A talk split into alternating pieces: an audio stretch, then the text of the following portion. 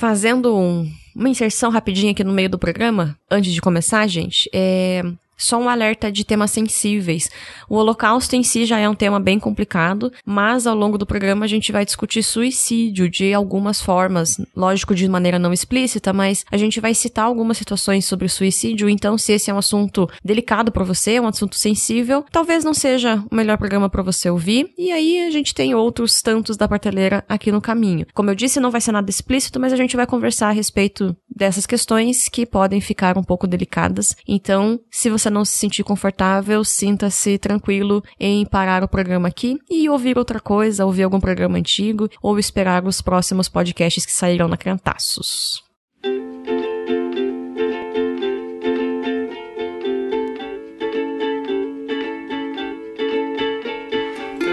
Olá, pessoas! Sejam bem-vindos a mais um da Prateleira. Eu sou Tamires Palma e hoje nós estamos com o Edu Molina para conversar sobre Maus, que é um quadrinho de arte Spielgeman. Não sei falar o sobrenome do rapaz, talvez o, o Edu saiba e a gente já descobre juntos. Mas antes de falar sobre a obra em si, eu vou deixar o Edu se apresentar para quem ainda não o conhece. Fala pessoal, prazer estar tá, tá com vocês aqui. Vamos falar sobre Maus. Maus é Acho que talvez ali a minha história preferida. É um livro, uma HQ, né, que acho que todo mundo deveria ler na vida ao menos uma vez. E eu acho que é Art Spiegelman, realmente o nome dele. Eu acho. É, faz sentido ser assim, né? É meio esquisito, mas mas faz sentido com o meu parco conhecimento de inglês ser assim que pronuncia o nome dele. Gente, então o Edu já participou aqui de vários podcasts, mas está inaugurando aqui no Da Prateleira. A gente ficou de. A gente queria ter tentado, tentado gravar no mês passado, não rolou. E aí estamos aqui esse mês. Eu li pela primeira vez, antes de fazer já a, a sinopse e tudo mais, eu li pela primeira vez no Livraços, que é o nosso clube de leitura da Criantaços. Então foi uma leitura coletiva, com muitos insights quando a gente fez a nossa conversa juntos e realmente uma leitura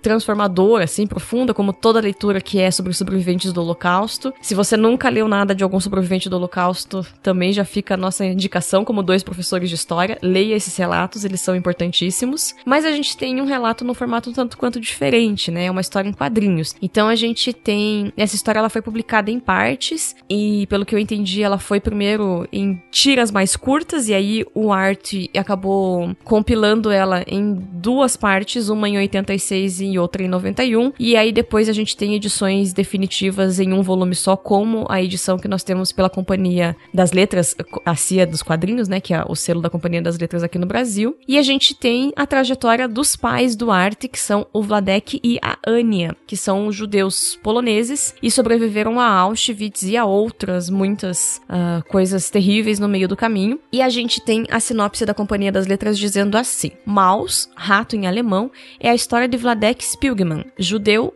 polonês que sobreviveu ao campo de concentração de Auschwitz, narrada por ele ao próprio filho Art. O livro é considerado um clássico contemporâneo das histórias em quadrinhos. Foi publicado em duas partes, a primeira em 86, a segunda em 91. No ano seguinte, o livro ganhou o prestigioso prêmio Pulitzer de literatura. A obra é um clássico estrondoso de público e crítica. Desde que foi lançada, tem sido objeto de estudo e análises de especialistas de diversas áreas: história, literatura, artes e psicologia. E aí a gente tem aqui nessas tiras os judeus sendo desenhados como ratos, os nazistas são gatos, os poloneses não judeus são porcos e os estadunidenses são cachorros. E aí a gente tem um quadrinho que é preto e branco, para quem tá acostumado a ler quadrinho, tem vários que são assim, né? Tem gente que, que, se, que estranha, acha que é coisa só de mangá, mas não é. A gente tem muitos quadrinhos também usando essa técnica. O primeiro da prateleira que eu fiz foi sobre Persepolis, que é um quadrinho nesse formato também. E a gente vai ter esse relato do passado, mas também do presente do Arte com o seu pai Vladek, o Vlad, que não sei como fala também, no momento em que o pai tá contando essas narrativas do passado. Então a gente tem uma mistura ali das duas coisas que faz com que tenha uma riqueza muito grande, até porque a gente vai ver facetas desse sobrevivente do Holocausto, como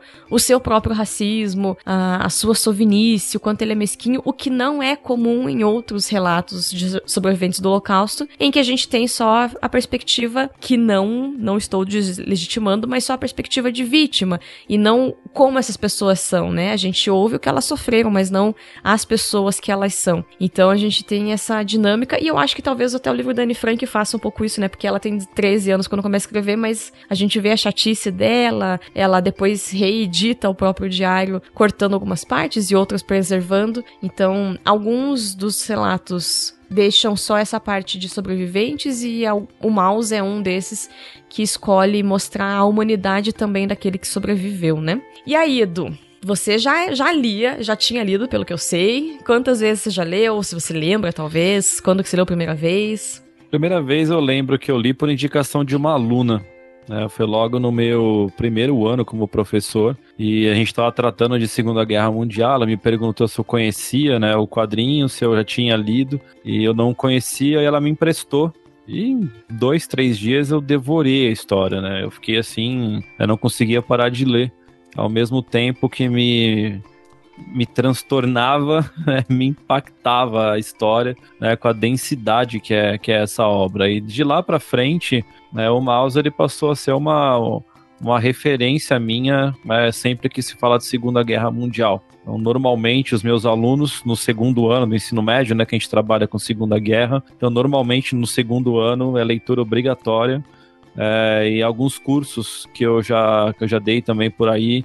Tem um curso que é um estudo do século XX através de histórias em quadrinhos. O Mouse é um dos livros que está que tá elencado ali para a gente ler. Então, assim, eu sempre procuro trabalhar com mouse. Então, pelo menos uma vez por ano eu leio esse livro. Então, é, é garantido que no mínimo uma vez por ano eu estou lendo, né? Então, pelo menos aí eu já devo ter lido umas 10, 12 vezes é, o, mouse. E cada vez que eu leio, eu fico. É, eu descubro uma coisa aqui, uma coisa ali, uma ilustração que passa despercebida, um diálogo.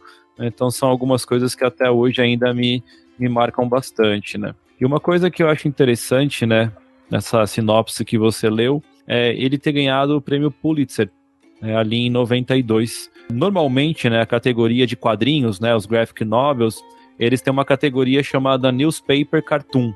Então todas as premiações vão para essa, é, essa categoria. E a obra é, é tão forte que ela recebe o prêmio na categoria de literatura.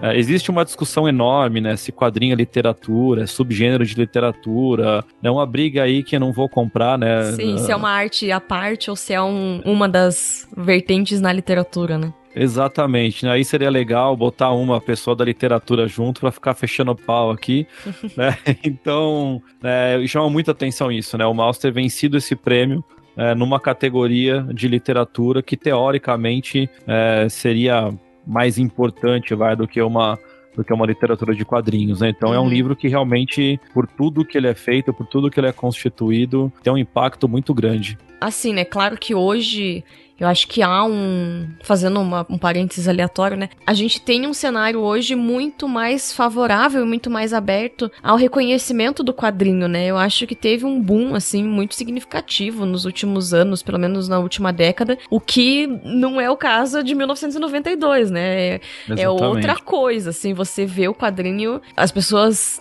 tinham talvez ainda mais forte o preconceito de que se é desenho é para criança, né? Porque tem gente que vai pegar quadrinhos que são absurdamente adultos e dá para criança ler. Eu tenho alunos que leem mangás absurdos e eu fico, gente, como que os pais compram pra esses criança, né? Mas é que, ah, é desenho para criança. Então, eu imagino que 92 ainda tenha sido mais chocante um quadrinho ter ganho no prêmio de literatura por isso, assim, né?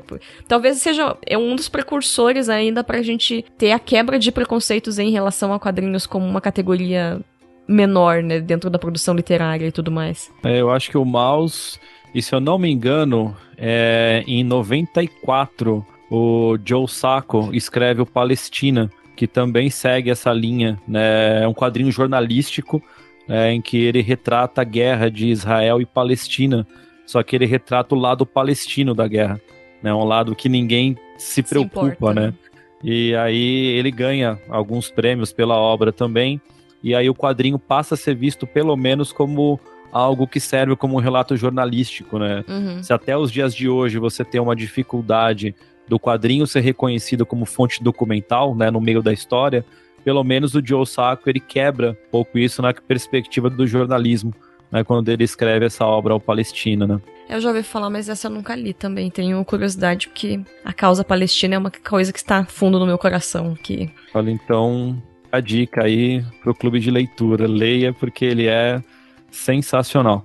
Daqui um, um ano e pouco a gente lê, porque os quadrinhos são muito mais caros, muito mais difíceis de achar por aí, né? Aí Não, já... e esse é.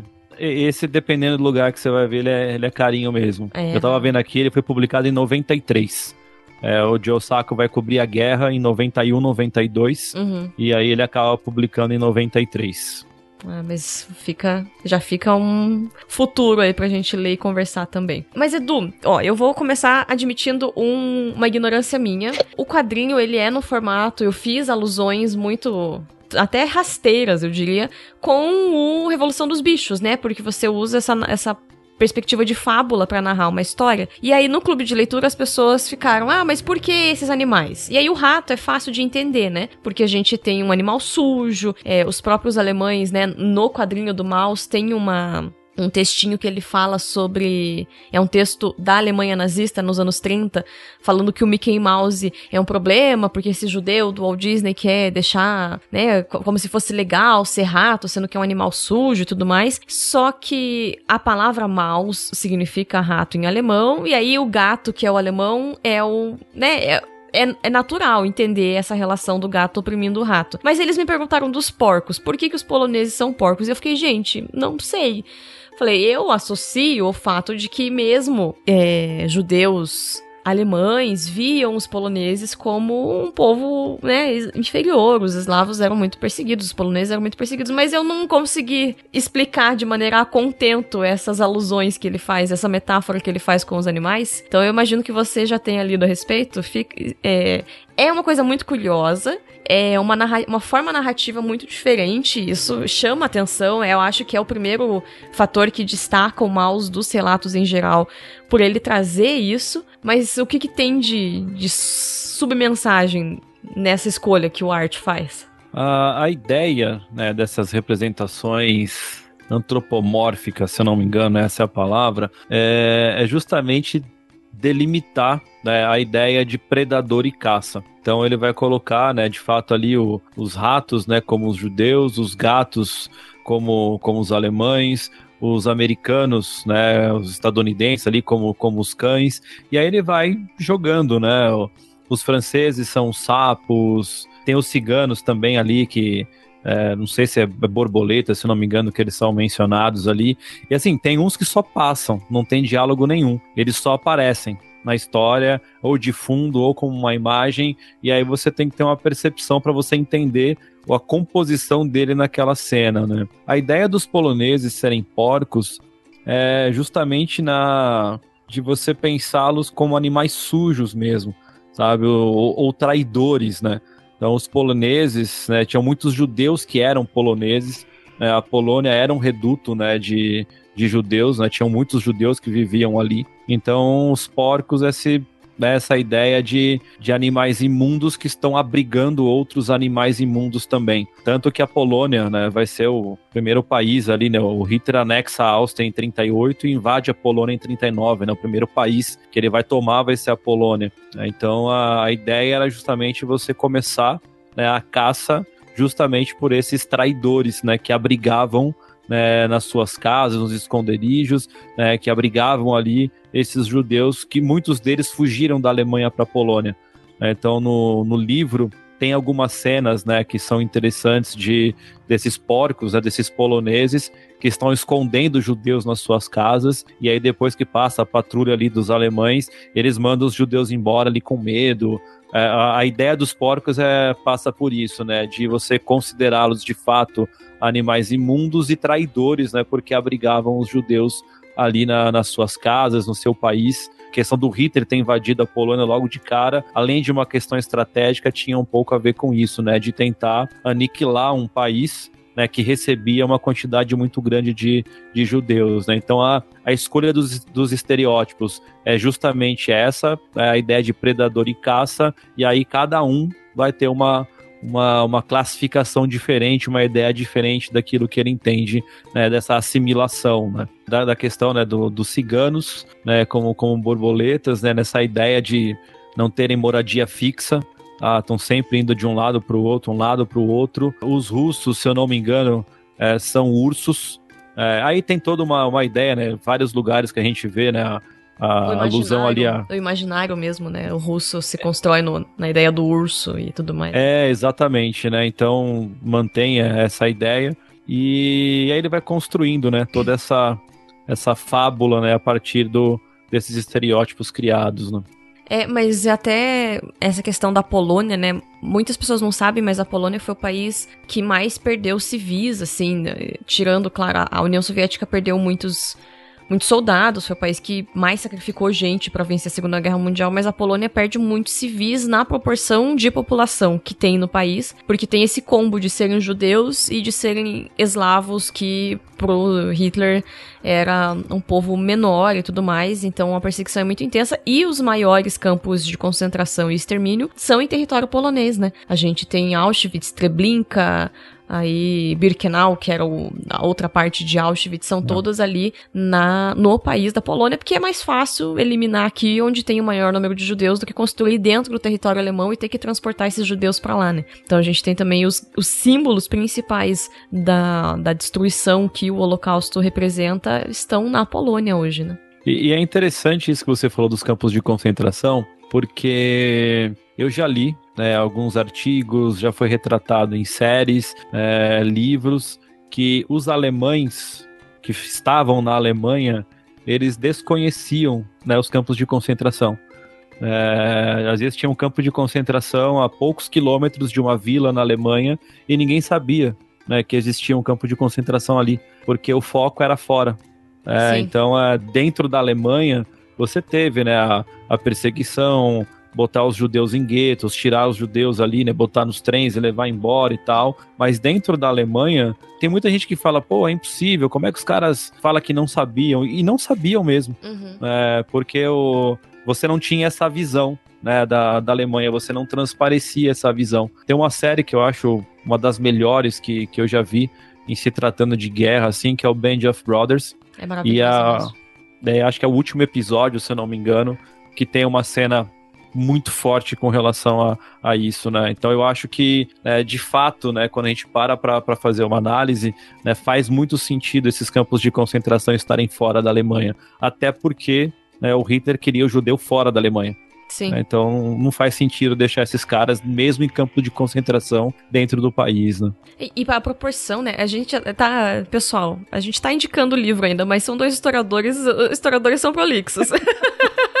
a gente começa a falar, a gente gosta de falar. Mas, né, existiam. Dachau é um dos campos na Alemanha, mas as proporções são muito menores, né? Então, tem campos de concentração e campos de extermínio, eles são coisas de propósitos diferentes. Os de concentração é basicamente trabalho forçado, que as pessoas também morriam, mas não era necessariamente, tipo, já estou te mandando para morrer. A Auschwitz é um campo de extermínio. As pessoas iam para lá essencialmente para serem mortas. E a gente teve campos na França, campos no norte da Itália, né? Teve em muitos lugares. Mas os de extermínio se localizaram na Polônia, basicamente. Então, é, essas populações do leste europeu vão ser, vão sentir isso de maneira muito mais intensa, porque aí está no quintal da casa delas, né? Tanto para a população não judia, né? Tem um outro livro que eu já li, já indiquei aqui, que é o o Garoto que Seguiu o Pai para Auschwitz. É um relato jornalístico que foi escrito como um romance, assim, é muito bom. Se você não leu, ele é um livro muito bom, assim, o, o cara que fez, sabe, ele conseguiu juntar história e jornalismo de um jeito muito legal. E aí o menino fala, assim, que um dia ele tá em Auschwitz trabalhando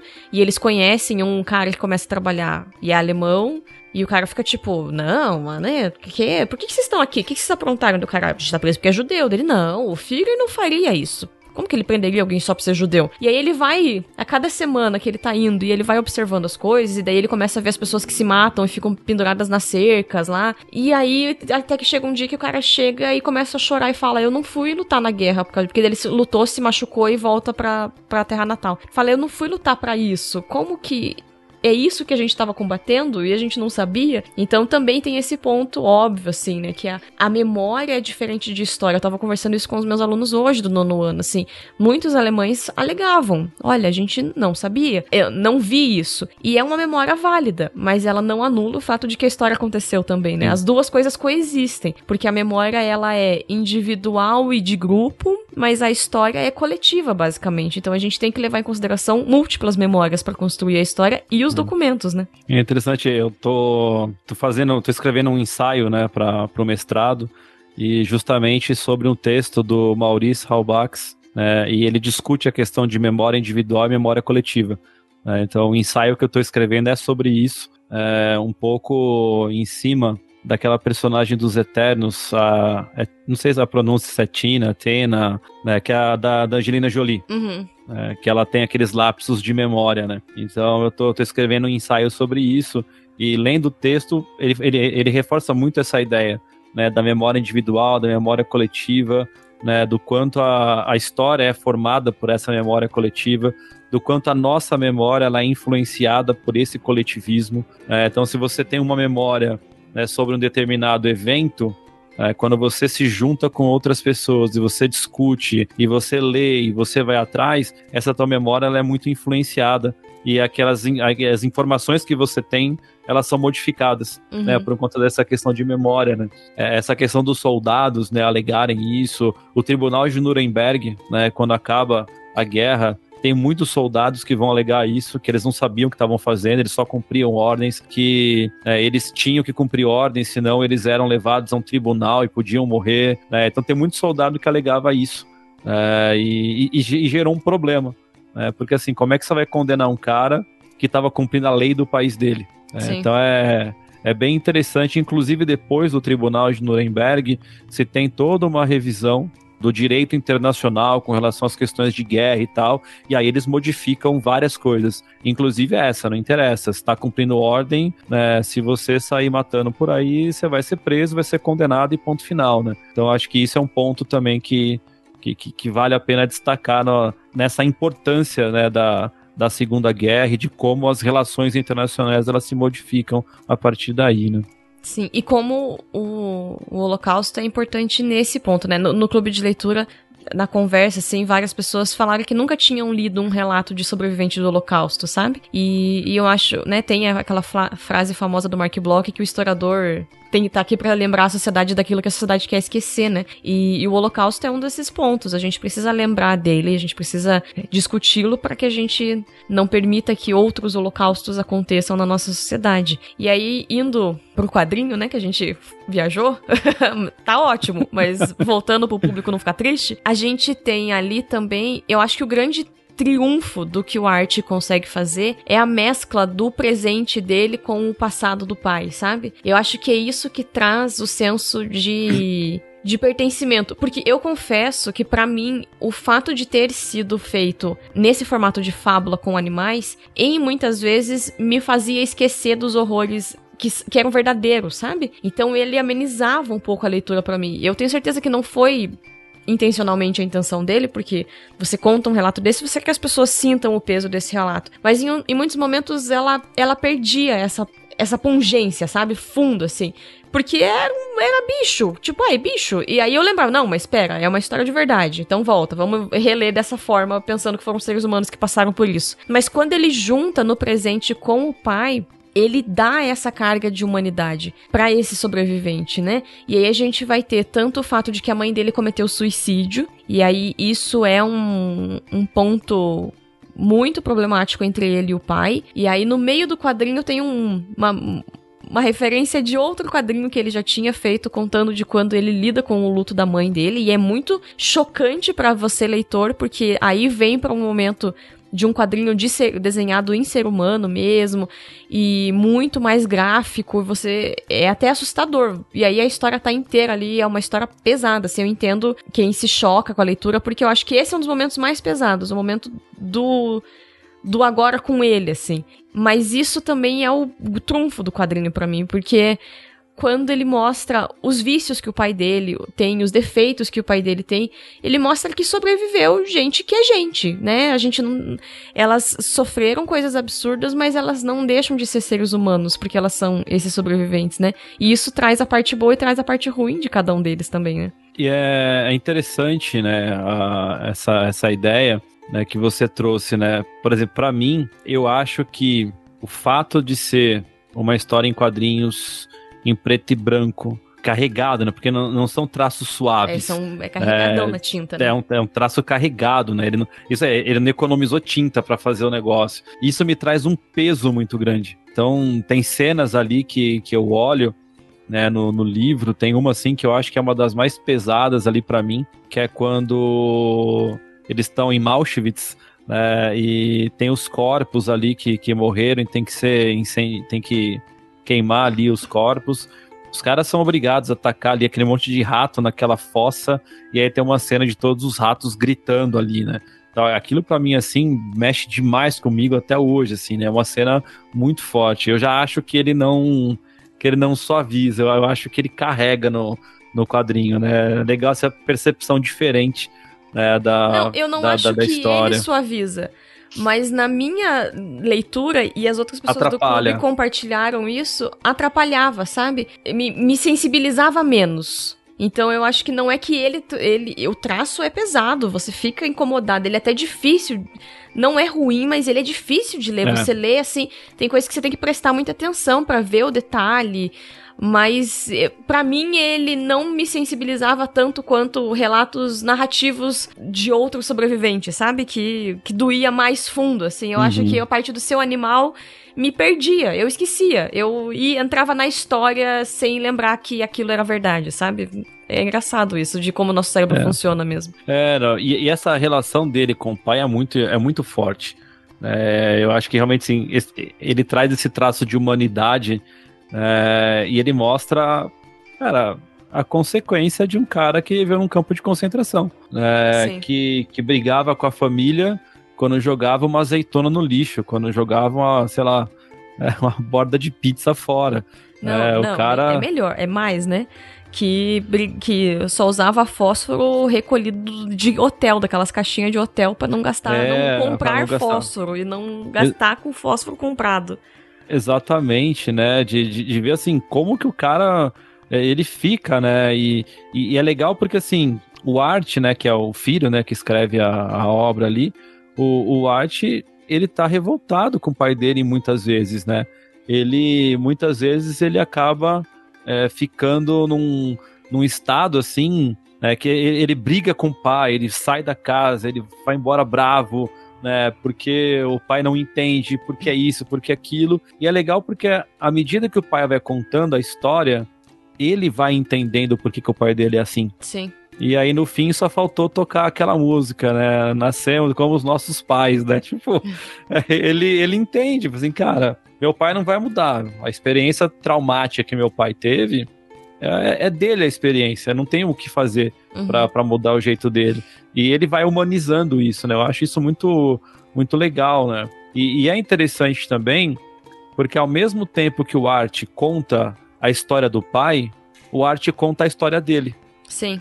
Né? Então é o, o livro é uma biografia do pai, mas também é uma autobiografia. É, é legal porque ele tá sempre com um gravadorzinho junto, né, para gravar as, as entrevistas com o pai e aí puxando pro lado do historiador, né? Ele tá fazendo o papel dele ali, né? Um trabalho é, de, de- de recolher um depoimento, a história oral, para depois transcrever e tal. Então é bem, é bem interessante, né? Quando a gente para para pegar esses mínimos detalhes na, na história né, de como a relação dele do pai ela vai se transformando né, ao longo do ao longo da história. do né? processo dele ouvir o pai, né? De.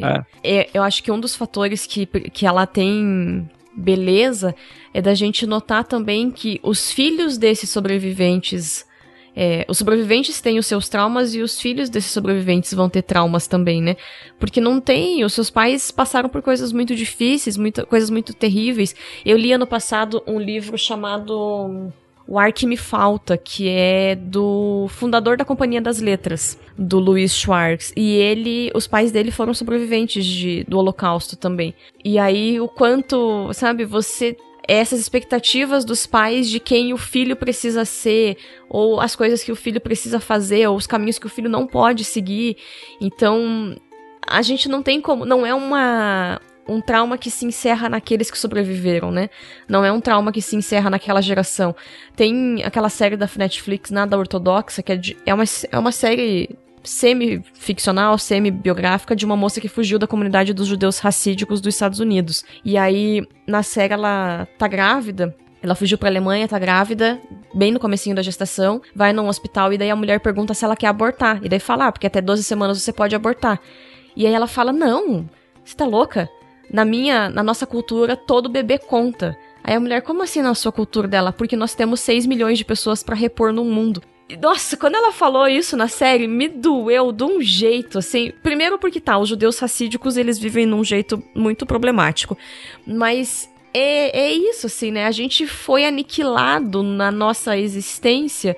E aí cada vida é, ela é, sei lá, a terceira geração, a menina já é a segunda geração nascida pós-guerra e ela precisa continuar pagando os pecados e amenizando os traumas das gerações passadas, porque eles vão continuar passando isso adiante, né? É muito sofrido. O Holocausto foi. E assim, o Holocausto não foi, eu já falei isso nos outros programas que indiquei livros de sobreviventes do Holocausto. Ele não foi exclusivo dos judeus, mas os judeus foram o povo que mais sofreu no Holocausto. Então, e ele é o povo que mais produz conteúdo a respeito disso, por isso que a gente tem tantos relatos deles, né? Então é muito difícil. Esses traumas são são perpetuados também nas outras gerações, né? E assim, é uma coisa que não tem como apagar. É, acho que assim, três, quatro, cinco, sei lá, dez gerações e vai ter uma marca na, na história daquela família. É, talvez daqui cinco, seis gerações você sinta menos. Uhum. É, as pessoas vão sentir menos. Mas as relações, mais cedo ou mais tarde, acabam voltando para isso. É, é, interessante assim como que vai se, como que como que vão lidando com, com essa perspectiva, né? E, e aí é interessante, né? Até um livro é, que eu li na época da faculdade, que é, é um livro meio provocação, assim mesmo, né?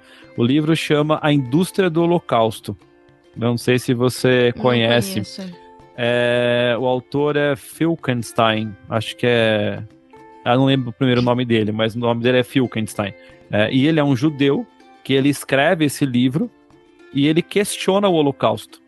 Uh, então ele fala: o Holocausto aconteceu. Ele fala agora, foram 6 milhões de judeus? E ele começa a questionar. E ele vai questionando, tipo assim, ele faz um levantamento histórico, ele fala: olha, na década de 50, quase ninguém falou sobre o Holocausto. Na década de 60, quase ninguém falou de Holocausto. Na década de 70, quando a comunidade judaica nos Estados Unidos começou a crescer, os americanos entraram com um processo contra a Alemanha pedindo indenização e aí rolou a questão de grana, porque os Estados Unidos ia ganhar essa grana porque o judeu estava morando lá. E aí ele começa a trazer essa ideia, tipo assim, legal, agora deixamos é, o holocausto de lado e vamos ganhar dinheiro em cima do holocausto. Uhum. É, então é, é, é, bem curioso, né? Porque foi um judeu que escreveu. Tanto que assim, esse cara é odiado. É persona, Talvez mais do que a Hannah grata, é. Arendt, né? Porque o povo não gosta da ele, Hannah Arendt, coitada. Ele foi, ele foi proibido de entrar em qualquer sinagoga, tá? Ele não pode mais entrar em Israel. Né? Esse cara, assim, excluído completamente da, da, da, da comunidade judaica, né? Pelo livro que ele escreveu. É, e aí, é, quando eu li, assim, eu, eu fiquei questionando, falei assim, mano, o cara tá falando isso do próprio povo, cara. Tipo, é, ele questiona o número. Tudo bem, 6 milhões. Sim, é, o número é... tem questionamentos, né? Exatamente, pode ter sido 5, pode ter sido 8, porque né, numa guerra você não tem o um número exato de quantas pessoas morreram. Você vai mais ou menos aproximadamente ali, né? Quantas pessoas que, né, que viviam naquela região, que saíram, é, e aí você vai né, trazendo ideias ali de, de um possível número, né? Mas é, eu achei bem curioso é, esse livro que ele traz um pouco desse, desse questionamento, né, de fato, da questão do, do Holocausto, né. E só fazendo um, um parêntese, né, que foi até uma discussão que eu tive recentemente numa das aulas, a gente teve um Holocausto no Brasil. É, talvez fique aí outra dica aí de, né, de leitura, né, para o clube, né. O, o, livro chama o Holocausto Brasileiro, né, que fala sobre aquele hospital psiquiátrico em Minas, Sim, é... eu não sei se eu tenho coragem de ler esse livro, não. É, eu, assim, pesado. É, eu não, eu, eu não sei. Eu já, é, já ouvi é, falar é dele. Pesado. Já peguei na mão, na, na livraria. E falei, não sei. Tem que estar tá bem em paz para ler. Não sei se é o momento, não. É. Nos tempos que o Brasil vive, é melhor não. Ai, ai. É. Ainda tem isso, né? Mas e o que mais que você anotou? Porque senão eu fico falando e eu não dou espaço para você falar das coisas que você anotou, que você destaca quando você lê, que, que te pega quando você lê o quadrinho e tudo mais. Tem uma, uma coisa que, que me chama muito a atenção, que vai ser chamado de. É, é um conceito, né? de uma, de uma filósofa argentina, a Beatriz Sarlo, que ela escreve falando sobre a poética do detalhe. Então, o que, que ela vai falar sobre a questão da poética do detalhe? Ela vai falar da questão de resistência. Ela vai falar sobre que a mensagem principal né, de uma obra como essa é a resistência. Então, ela vai falar né, que o livro ele mostra não a, a grande resistência, tá? não aquela resistência que você faz, como teve né, algumas é, em alguns locais ali, em alguns guetos, né, o, acho que o gueto de Varsóvia, né, que teve um dos principais levantes ali contra, contra os alemães, né, você teve algumas, alguns embates muito fortes ali é, entre judeus e alemães tentando nessa questão de resistência, uhum. mas a, a Beatriz Sarlo, ela traz esse conceito né, de, de poética do detalhe e ela vai falar o seguinte, que olha, dentro de um regime totalitário, é, e aí é uma coisa interessante, os homens, de uma forma geral, eles perdem a sua identidade e eles se tornam uma única massa, né, que é guiada por alguém. Ah, então vai ser guiada né, pelo Hitler né, lá na Alemanha, pelo Mussolini na, na Itália, pelo Vargas aqui no Brasil. Né? Então, um regime totalitário ele vai acabar meio que alienando a população. As pessoas perdem as suas próprias convicções e reproduzem aquilo que passam para eles. A resistência ela não vai ser combatida de frente. Ela é combatida nos detalhes do dia a dia. Então ela fala o seguinte, que a poética do detalhe, ela valoriza os pormenores. Né, eu estou abrindo aspas aqui para ler o que, ela, o que ela escreve. É a valorização dos pormenores, dos detalhes em relação à unidade, do original e não do padrão, aquilo que é a exceção e não a regra. É resistir onde não se espera é lutar contra o sistema de maneira eficiente, afinal, essa resistência não é detectada facilmente e por esse motivo se tem dificuldade em combatê-la. Onde que isso aparece? O Vladek, ele se recusa a morrer. É, quando Sim. você está lendo a história, ele olha as pessoas morrendo ao redor dele e ele tem para ele o seguinte: eu não vou morrer. Sim. Se tá todo mundo aqui é, mal vestido, tá em farrapos, eu vou manter né, a minha roupa arrumada, ainda que ela esteja suja. Uhum. Se as uhum. pessoas estão se recusando a comer, eu vou comer, ainda que seja só aquele, aquela água com gostinho da batata. É, se as pessoas aqui não querem tomar banho, quando eu puder, eu vou tomar banho. Uh, se costurar a bota de um alemão vai fazer com que eu ganhe um pedaço de pão, então eu vou costurar a bota do alemão. Então ele vai se propondo a sobreviver através de pequenos detalhes. Ele não vai entrar num enfrentamento com o alemão, porque uhum. ele sabe que ele vai morrer. Então ele usa a astúcia. Inclusive no, no livro, se eu não me engano, não sei, acho que é o Arte que, que descreve, né, ele usa termos como as astúcias do pai, as tretas do fraco, né, ele vai usando né, algumas coisas que vai indicando né, aquilo que o pai dele faz né, para poder sobreviver. Então ele raciona comida, é, ele vai nesses detalhes todos, ele vai pensando é, em como que eu vou conseguir, como é que eu posso conseguir uma roupa nova. Pô, eu ouvi de um soldado que o filho dele está com dificuldade em falar, sei lá, alemão, francês, eu não lembro qual era o idioma lá. Ele vai se apresentar pro soldado e vai falar, olha, inglês. Eu sei, ele inglês. vai ensinar inglês.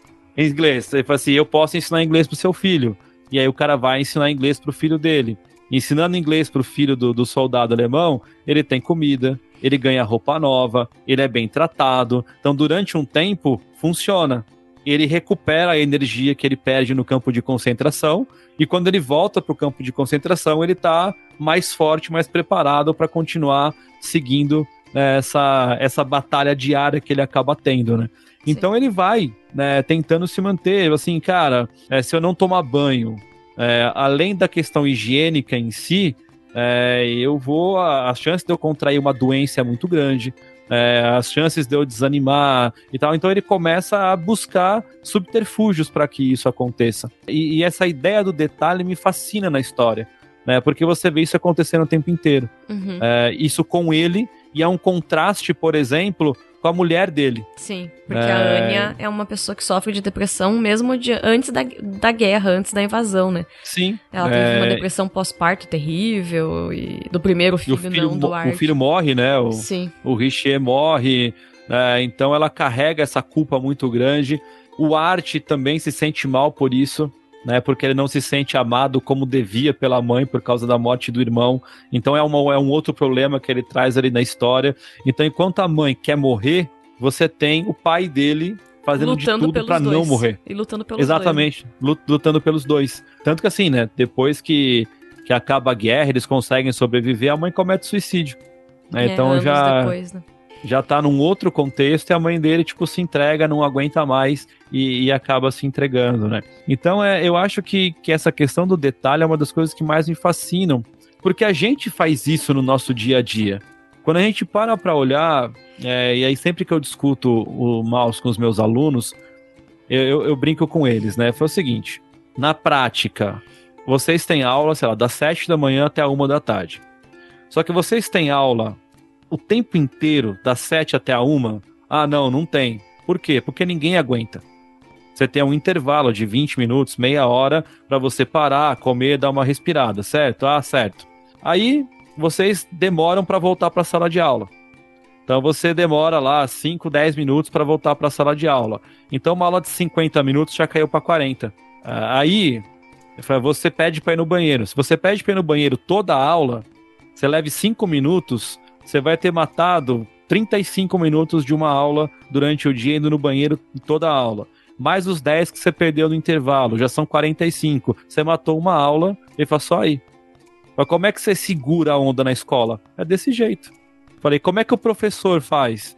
O professor demora para fazer a chamada, ele demora para sair de uma sala e ir para outra. Ele fala, por quê? Porque ele também tá cansado. Porque a rotina dele também é puxada. Ele fala, isso é o quê? Isso é a poética do detalhe é você encontrar pequenos meios de resistência no seu cotidiano para você aguentar o tranco que você vive.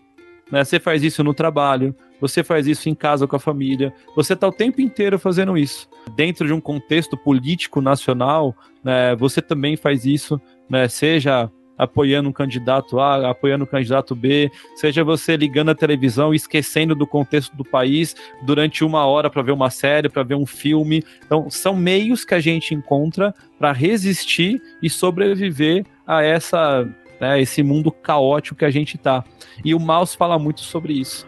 Né? Maus fala o tempo inteiro sobre essa questão de resistência, mas não a grande resistência, a pequena resistência. E eu acho isso fantástico.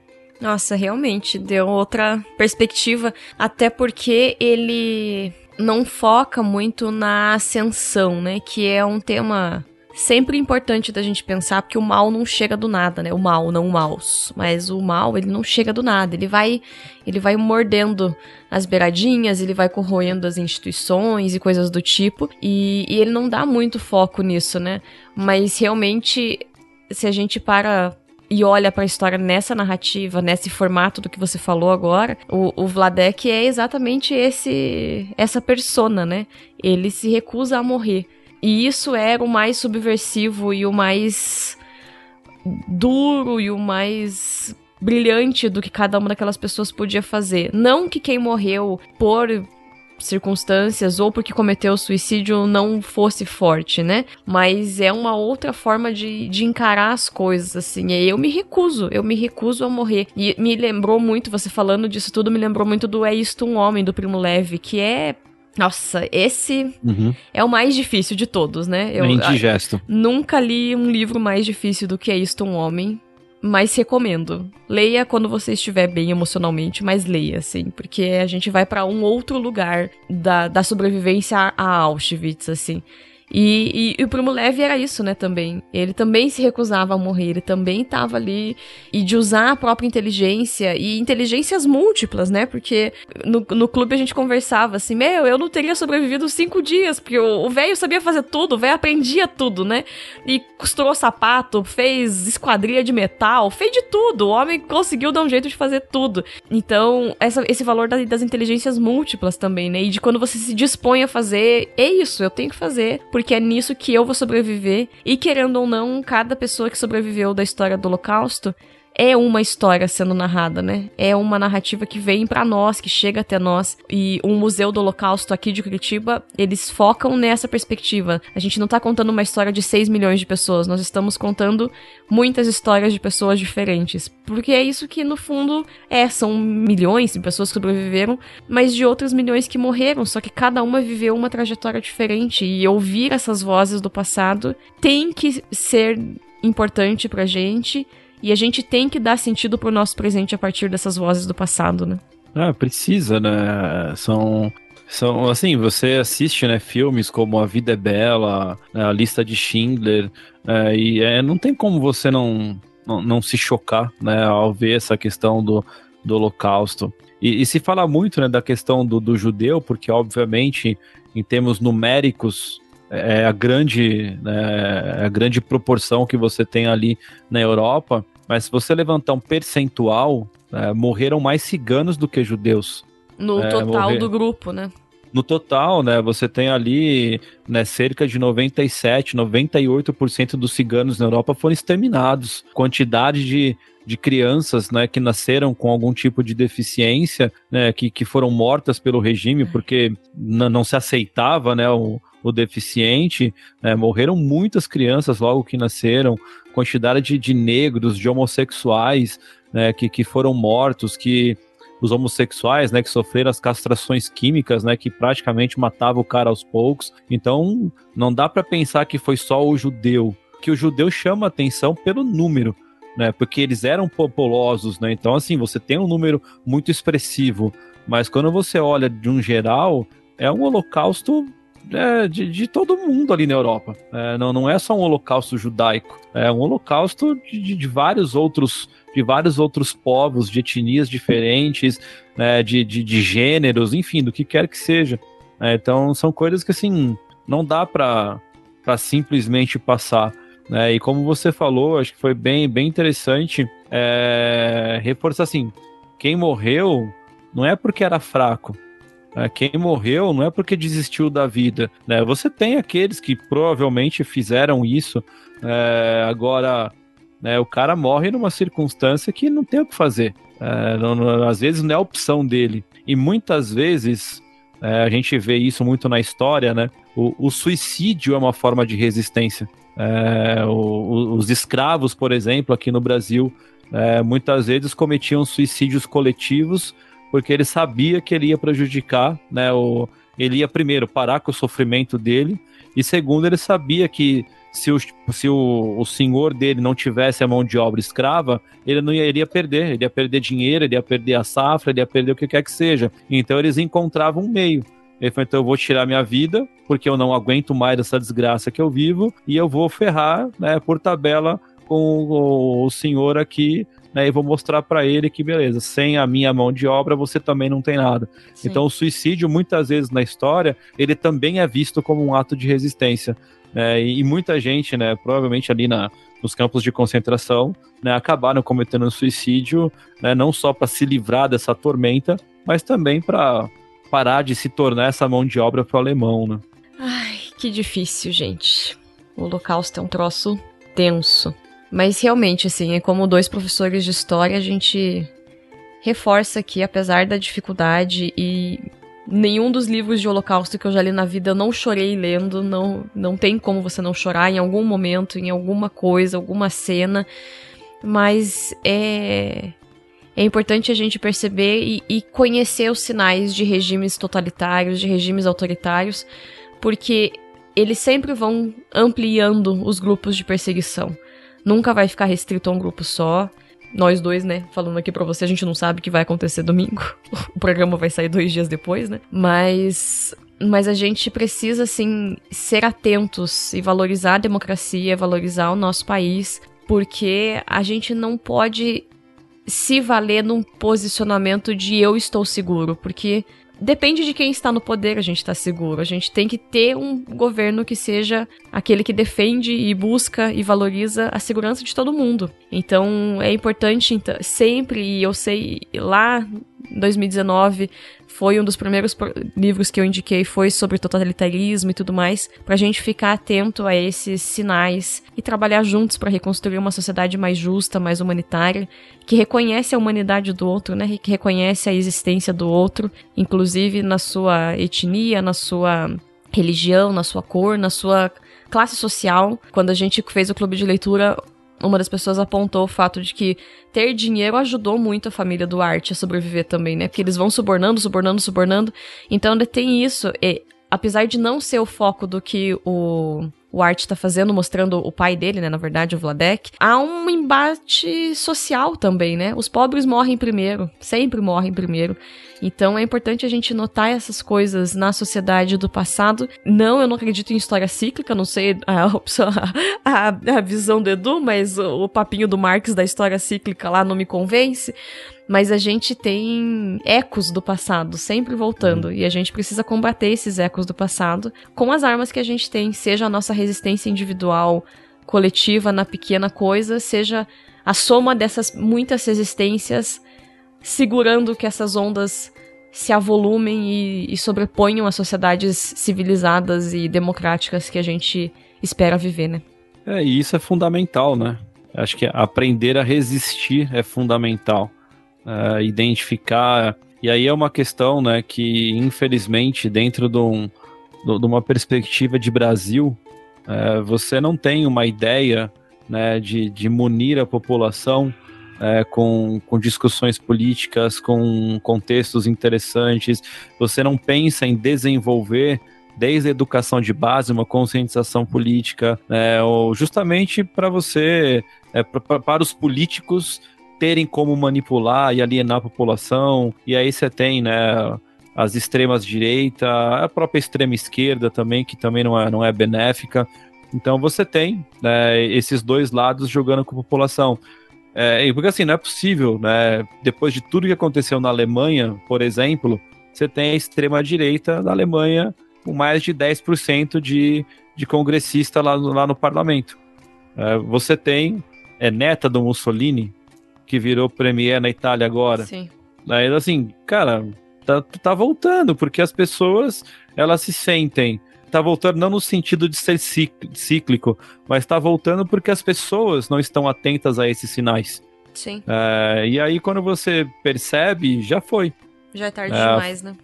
Já é tarde demais. Quando você olha né, no contexto ali do próprio Maus, né, que ele vai contando a ascensão do regime totalitário. Quando Hitler se torna chanceler da Alemanha em 33, ele é aclamado pela multidão. Né? Por quê? Porque o mundo está em crise por causa da queda da Bolsa de 29, a Alemanha tá uma pobreza, tá aquela desgraceira toda lá, e o Hitler vem com uma proposta de reconstrução para a Alemanha. É, ele vai criar emprego, é, ele vai gerar né, os bancos, ele vai é, desenvolver indústria, ele vai fazer concessão de empréstimos, ele faz um monte de coisa né? Tanto, tanto que de 33 a 39, em seis anos, né, antes ali do começo da guerra, eu não lembro agora se é John Lukács, que é o autor de um livro que chama O Hitler na História. E ele faz uma análise do Hitler só como chefe de Estado. Então ele fala assim: olha, não vou enaltecer o Hitler, é, não estou dando créditos para o Hitler, mas se você fizer uma análise do Hitler só como chefe de Estado, para o alemão ariano, ele fala, não existiu ninguém que foi melhor do que o Hitler. Ele fala, até os dias de hoje. Ele fala, ninguém fez pela Alemanha o que o Hitler fez. Agora, às custas do quê? Sim. As pessoas perceberam? Ninguém percebeu. Quando você foi se dar conta, já estava na Segunda Guerra Mundial, o pau já estava comendo. É. é então é, é, é, são esses detalhes que a gente precisa aprender a reconhecer. É, e aqui no Brasil, eu não sei se eu sou, sei lá, cético demais, se eu sou, sei lá, desanimado demais, mas eu não consigo ver isso né, acontecendo é, tão cedo por aqui, né?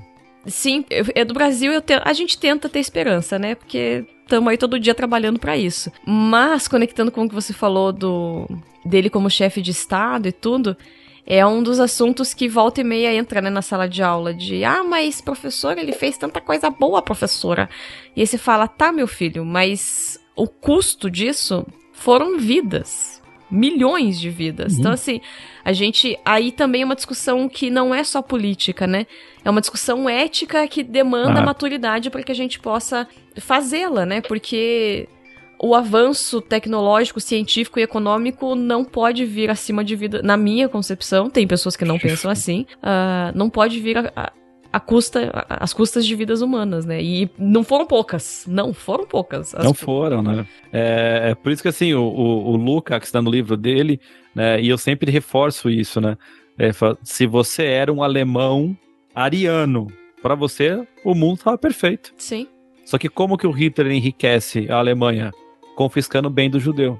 Confiscando conta bancária, invadindo loja, quebrando loja, tomando pedras preciosas, tomando ouro, botando o judeu para fora de casa, confiscando propriedade. Por que, que o alemão voltou a ter casa para morar? Porque era a casa que era do judeu. Então, as custas do que que ele foi fazendo isso? Como que ele e constrói judeu alemão, essa sociedade? Né? Porque também e judeu alemão. isso, né? As pessoas esquecem, a gente usa o termo judeu, mas essas pessoas tinham nacionalidade. O judaísmo é. era a identidade e a religião deles, mas eles tinham nacionalidades.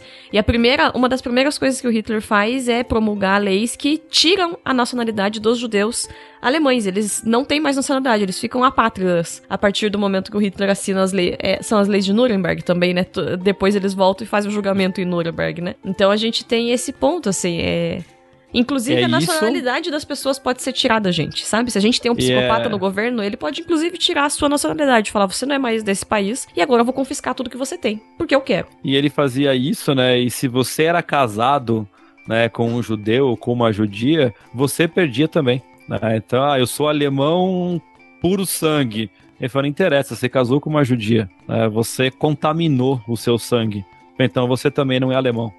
Né? Então é, é, é, um radicalismo que vale para o próprio alemão, né? que se sujeitou, entre aspas, né? muitas aspas, a se casar né? com um judeu com uma judia. Né? Então é, era bem complicado isso.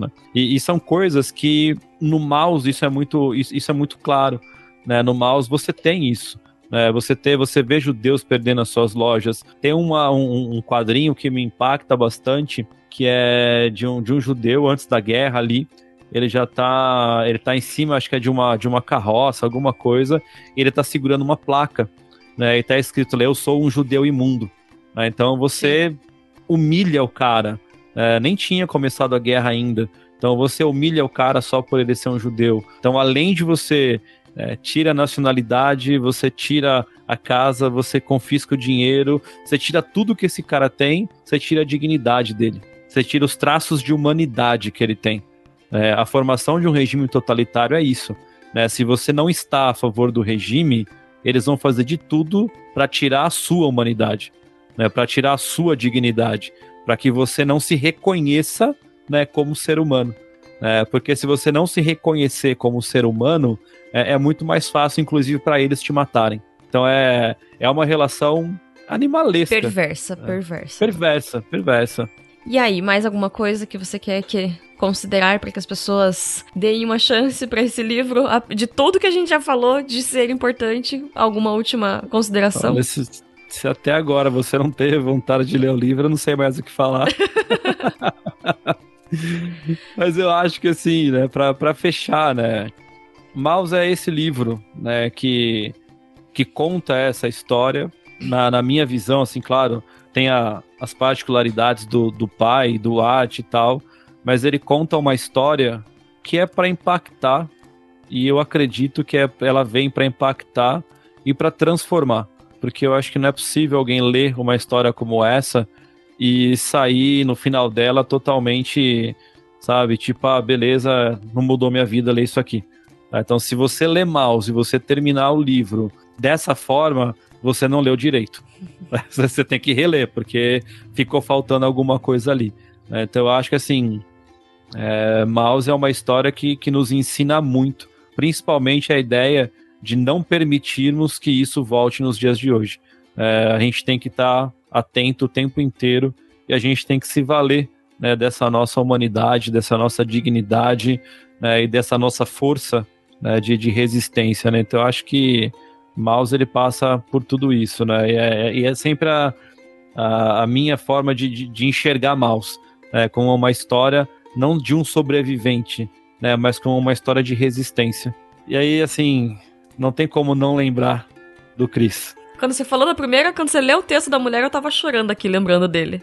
É, não, não tem como não lembrar do Chris. Nos vários bate-papos que a gente tinha né, sobre Star Wars, ele sempre falava, né? Star é Wars dele, né? é uma história de resistência. Sim. Ele nos ensina a resistência.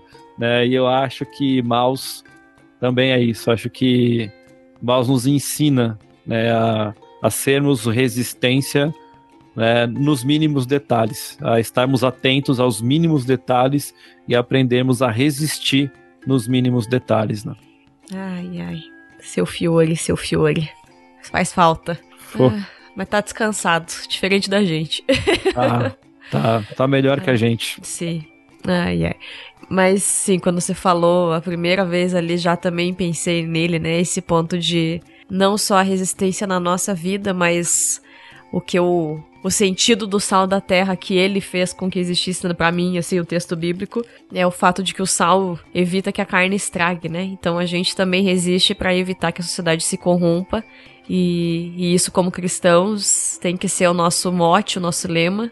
E, e não é o corrompido moralmente, como temos visto nesses momentos, passamos aí de eleição, mas no sentido de não permitir que as pessoas percam a dignidade delas, né? Percam a humanidade delas, porque aí pegando um termo da África que eu tava falando sobre Nelson Mandela com os meus alunos esses tempos, o, o Ubuntu, a gente é humano porque o outro é humano, né? Então, quando há esse processo de desumanização das outras pessoas, a gente tá sendo desumanizado também. Quando a gente desumaniza outra pessoa, a gente tá nos des desumanizando também nesse processo. Porque a gente tá reduzindo o que a gente compreende por humanidade. E, e a gente faz parte da mesma humanidade que o outro que a gente tá desumanizando. Então, é importante a gente pensar nisso também. Toda vez que a gente é preconceituoso, a gente tá desumanizando a outra pessoa, mas a, a gente tá se desumanizando também, né? Então, que a gente possa rever as nossas práticas e as nossas vivências com as pessoas ao nosso redor para evitar esse processo catastrófico que é mal pro outro, mas é mal pra gente também, né?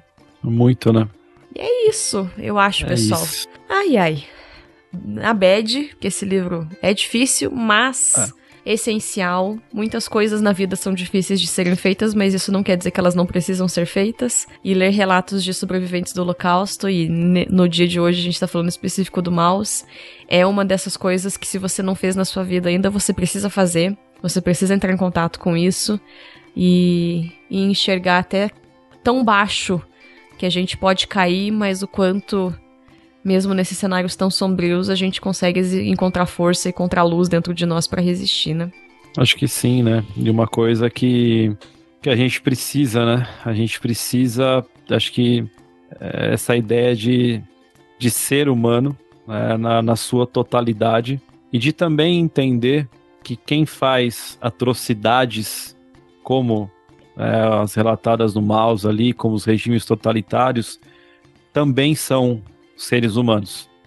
Uh, eu não gosto de, de demonizar. Ah, é um monstro. Não, não é um monstro. Ah, é um homem que fez aquilo. Ah, foi um ser humano que fez aquilo. É, ele leva a humanidade no mais baixo nível, né, num nível quase animalesco, mas ele é humano. É, então é, eu acho que isso é uma coisa que a gente não pode perder. A gente não pode tratar essas pessoas como monstros. Ou como loucas, temos... né? Ou, exatamente, ou como loucas, né? Eles são humanos. Então a gente tem que ter essa noção de que um ser humano pode ser altamente perverso e cruel com o outro. E nós não podemos permitir que isso aconteça. É, na, na, na, nossa área de influência, nos locais que nós estamos, com as pessoas que nós convivemos, dentro da profissão que nós escolhemos, nós temos que mostrar né, que, que existe humanidade é, que, que nós podemos ser essas pessoas humanas e tratar as pessoas né, com, com esse amor, inclusive né, o amor que Cristo fala que nós temos que ter pelo próximo. É, é nessas horas que a gente precisa ser cristão, né, de, de olhar né, com, com esse amor e, e, transmitir humanidade, ainda que o outro transmita o contrário. Eu acho que isso é, é importante para a gente ter em mente. Né?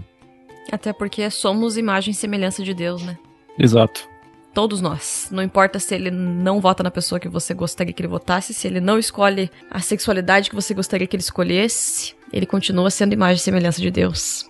E é isso, gente. A gente espero muito que vocês tenham gostado do programa. Foi, acho que o programa mais cabeça que eu já fiz aqui, porque a gente foi para área muito muito teórica assim, mas né? Vocês vocês sentiram como que somos nós dois dando um pouco de aula também, eu acho é, que foi. Vocês tiveram exatamente, um, né? um gostinho Peço... das nossas aulas. Peço desculpa se ficou não, técnico não, demais. Eu tô, eu tô, eu acho que ficou muito bom o programa. Eu gostei muito e eu acho que é legal também, assim, porque como eu tenho, né, esse podcast, ele acaba, eu indico coisas muito sérias e coisas muito bobas.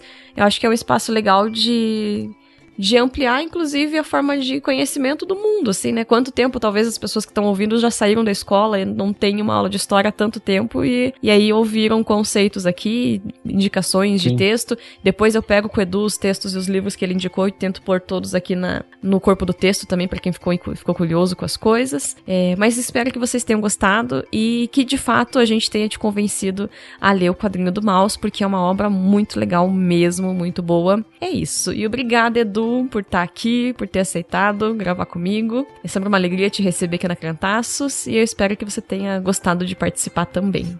Ah, curti pra caramba, né? Falar Falar sobre história é algo que eu gosto, falar sobre mouse gosto um pouco mais. então foi, foi muito bom estar tá, tá aqui nesse papo com você. E como eu já falei várias vezes aí para vocês da Crentaços, estou à disposição sempre que quiserem. Às vezes a agenda atrapalha um pouco aqui e ali, mas é a, a gente consegue a gente consegue encaixar e uma hora sai, né? Estou sempre à disposição, é sempre um prazer estar tá trocando essas ideias com vocês. E aí, quando você estiver com o seu podcast engatilhado, você volta para fazer propaganda dele, então. Pode deixar que eu volto sim. E você será convidada para participar dele. Opa! Fique preparada. Então tá bom. gente, é isso. Então, a gente se vê, se ouve em dezembro novamente. Fiquem bem e resistam. A nossa forma de viver no mundo é resistir. A gente conversa mês que vem, gente. Tchau, tchau. Valeu.